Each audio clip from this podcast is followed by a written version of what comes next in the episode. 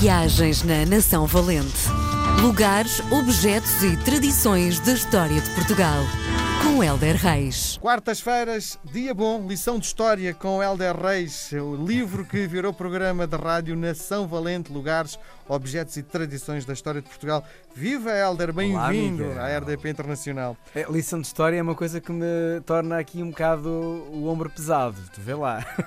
Pronto, vê então lá. são conversas cheias de sumo. Gosto mais. Assim disso. é melhor. Bom, o Helder Uh, começou a sua vida literária muito cedo, uh, começou por lançar muitos livros e às tantas uh, lança um livro e eu decidi trazer isto à conversa de hoje porque acho que um, se nota em ti vontade de ir mais além. O livro chama-se Branco, é um livro de poesia que é escrito também em braille, não é? Uhum. A tua preocupação, uh, porquê é que te lembraste disto? Olha, esse provavelmente é o meu melhor livro de poesia e é aquilo que eu mais gosto. Infelizmente eh, está esgotado porque foi um livro muito caro. Eh, eu lembrei-me porque, por uma constatação, eu sou de sincero, Miguel, há assim duas franjas na sociedade que não são franjas, dois elementos da sociedade que eu amo de paixão e me preocupa muito, que são as pessoas com deficiência e as famílias eh, e os idosos. Pelas fragilidades que implicam, bom, isso daria outra conversa, mas uh, com, relativamente aos deficientes, e neste caso pessoas com deficiência visual, há muito pouca coisa para eles. Agora, se tu te aperceberes, começas a ver uh, nos supermercados o braille a identificar o que é uma coisa química, o que é uma coisa comestível. Porque para quem não vê, é um drama desgraçado. E então, se fores a uma livraria e procurares livros em braille, repara, Portugal tem mais de 60 mil pessoas com uh, dificuldades visuais e nem todas leem Braille, mas muitas delas leem Braille. Portanto, é muita gente que pode ser consumidora de Braille, uh, livros em Braille. E nós temos muito poucas edições de jornais, de livros. Então, eu na altura, com a Fundação Manuel Leão, eu tinha um livro escrito e lembrei-me, olha, vamos escrever este livro bilingue. Ah, porreiro, inglês ou francês? Não. Vamos fazê-lo bilingue para quem lê e quem sente a palavra. Uh, e as apresentações foram, opá, foram de uma emoção incrível. Uh, estava cheio de gente, porque eu pus um, uh, um invisual, um cego, a ler e depois uma figura pública a ler um outro poema. E foi ali um cruzamento quem é, quem é igual e quem tem só uma diferença, em que a vida tem menos cor visivelmente, mas tem muita cor no coração.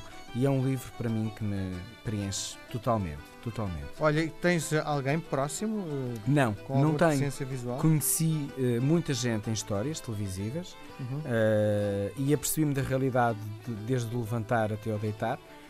fui durante alguns anos na Biblioteca Nacional locutor para cegos, portanto lia livros para, para cegos. E provavelmente isso, isso aproximou-me muito desta realidade. Uh, e daí surgiu o Branco. Que, lá está, é um livro que eu olho para ele e tenho mesmo muito, muito orgulho nesta obra. Sim, não é um livro em branco. Não, não, mas é um livro onde o branco domina. muito bem. E hoje vamos para onde? Olha, hoje vamos falar de Hilda Pulga.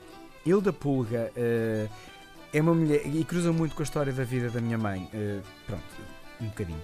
Porque ambas foram costureiras Uh, e para mim, uma costureira é uma mulher que eu adoro ver. Eu, eu, tenho uma costureira debaixo do meu prédio e olho para ela, o trabalho de paciência, de fazer o ponto, o molde, o risco.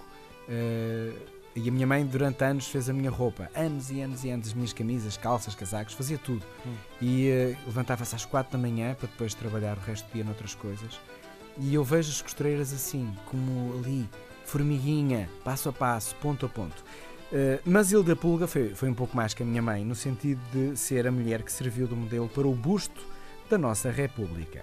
Era costureira uh, e é muito engraçado que se tenha escolhido, e ainda bem, um rosto feminino para a nossa política, para algo que assina muito a nossa Portugalidade de agora, uh, onde o homem domina a política, mas o rosto que inspira é um rosto de mulher.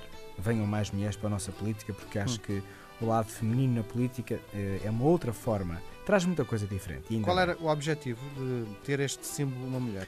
Eu acho que tinha o seu quê de provocação, mas também porque se queria dar uh, um lado bonito, e ela era uma mulher muito bonita, uh, uma política que estava a nascer. Uh, a Hilda Pulga transmitiu ao busto um olhar firme, determinado, que se casa bem com os portugueses. E depois a própria vida dela. Ela era alentejana, nascida em Arraiolos, Um, há ainda descendentes da família dela, também não é difícil, não, não temos assim tantos anos quanto isso, uh, na República. Um, e depois, uh, ela viveu muitos anos, viveu mesmo muitos anos, mas antes de chegar ao final da vida, o escultor é, é João Silva, uh, que encheu este busto de muitas simbólicas.